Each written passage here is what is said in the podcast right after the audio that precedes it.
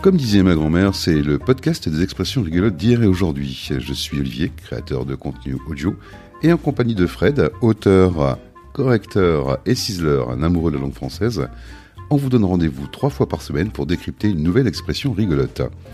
L'occasion en fait de nous retrouver chaque lundi, mercredi et vendredi dès 8h pour un moment de détente, de rire et de culture. Alors pour ne rien rater, ben, on vous invite à vous abonner sur votre plateforme d'écoute préférée, bah, Apple Podcast, Deezer, Spotify, YouTube ou Amazon. Vous pouvez bien évidemment nous retrouver sur Pinterest et on vous donne tous les liens dans la description de ce podcast. Retrouvez les coordonnées de Fred si vous voulez lui confier la correction, le ciselage ou la rédaction de vos articles bien référencés en SEO. Bien évidemment les miennes pour tous vos projets de création de podcast. Sans oublier sur le grill la seule émission en France qui donne de la voix aux entrepreneurs. Allez, on vous souhaite de prendre autant de plaisir à écouter cette émission qu'on en a nous avec Fred à l'enregistrer. On vous souhaite une belle journée avec, comme disait ma grand-mère. Hein. Alors c'est quelque chose qu'on retrouve sur tous les marchés de Noël en général, ce sont les marrons chauds. Et euh, avec Fred, ben, aujourd'hui on va parler de sortir ou tirer les marrons du feu. Bonjour Fred. Bonjour Olivier, donc voilà, tirer les marrons du feu, c'est l'expression du jour, elle signifie euh, profiter de la situation, retirer des avantages d'une situation pour soi-même.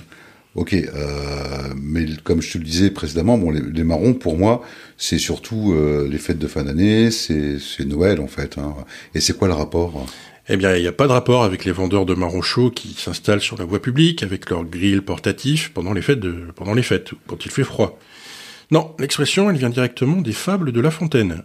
Et ah on va voir que c'est un très bel exemple d'une expression dont le sens a évolué pour finir par signifier carrément le contraire de ce qu'elle voulait dire à l'origine. Ah, ça, c'est intéressant. Allez, je t'écoute, tiens. Eh bien, les fables de La Fontaine, hein, tout le monde les connaît, enfin, au moins quelques-unes.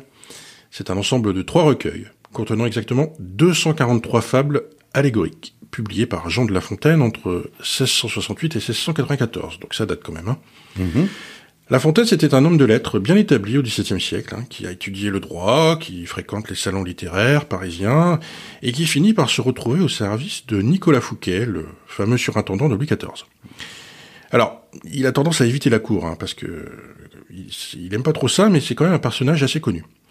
C'est en s'inspirant des fabulistes gréco-romains de l'Antiquité, et notamment d'Ésope, qu'il a commencé à écrire des fables, des petits contes, certes avec une morale, mais écrit du point de vue d'un observateur parfois ironique, plutôt que d'un moralisateur strict. Le succès est immédiat, et, beaucoup de ces fables ont traversé les siècles. Hein. Bon, la cigale et la fourmi, le corbeau et le renard, pour ne citer que les plus célèbres.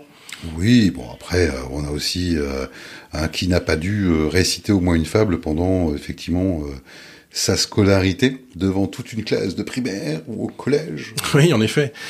Et donc, c'est dans le second recueil, paru en 1678, la 17e fable du livre 9, qui est intitulé Le singe et le chat. Que c'est de là que, vient l'expression tirer les marrons du feu. Donc dans cette fable, on a Bertrand le singe et Raton le chat, qui sont les, entre guillemets, commensaux d'un logis. C'est-à-dire ce sont les animaux domestiques de leur maître. Entre guillemets, Bertrand dérobait tout, Raton de son côté était moins attentif aux souris qu'au fromage. Donc on voit que c'était vraiment deux, deux fripons. Hein. Et donc nos deux compères sont en train de guetter des marrons qui sont en train de cuire et de rôtir sur un feu. Ils aimeraient bien se les approprier, évidemment. Le singe demande au chat de les récupérer parce que, dit-il, il le fera certainement beaucoup mieux que lui, que lui-même. Le chat est sensible à la flatterie, il s'exécute. Il en vole trois et, bah, forcément, il se brûle la patte. Le singe les saisit et les mange. Les trois. Et voilà qu'ils sont interrompus par une servante. Le chat est mécontent, bien sûr. Il a pris tous les risques et n'a rien eu. C'est l'autre qui en a profité. C'est de là que vient l'expression, en fait. Hein. Eh ben oui. Tirer les marrons du feu, selon la morale de cette histoire, ça a donc commencé par signifier se donner de la peine pour le seul profit d'autrui. C'est évidemment le point de vue du chat qui s'est retrouvé berné dans l'histoire. C'est lui qui s'est donné de la peine pour le seul profit d'autrui, le singe. Et puis, euh, l'expression il y a une expression qui est apparue, c'est tirer les marrons du feu avec la patte du chat. Pour ah signifier c'est marrant ça. Tirer les marrons du feu avec la patte du chat. Voilà, là on s'initiait à l'autre position, celle du singe. C'est-à-dire que lui, il profitait de la situation. C'était le chat qui avait pris euh, les, risques pour récupérer les marrons.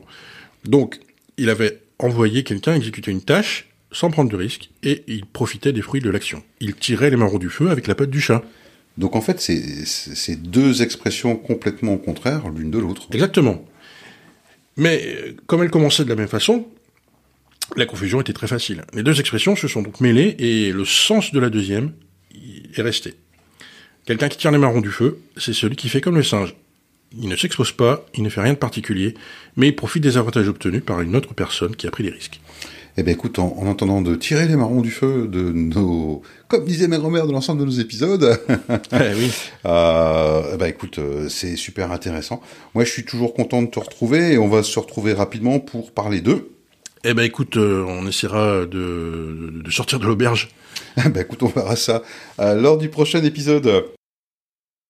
Merci Fred d'avoir partagé cette expression et nous en avoir donné quelques explications. Euh, vous avez aimé? Ben, Pour nous encourager et promouvoir la création des auteurs, c'est très simple. Vous partagez simplement ce podcast avec votre entourage, votre réseau, sans oublier bien évidemment de vous abonner et de nous laisser un commentaire. De votre côté, si vous connaissez une expression rigolote que disait votre grand-mère, ben faites-la nous parvenir, envoyez-la nous tout simplement. Avec Fred, on se penchera dessus et on vous en donnera la provenance.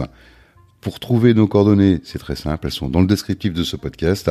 Et puis pour un petit coup de pouce, abonnez-vous simplement sur votre plateforme d'écoute préférée, sans oublier de vous abonner sur Pinterest. Allez, belle journée à vous tous.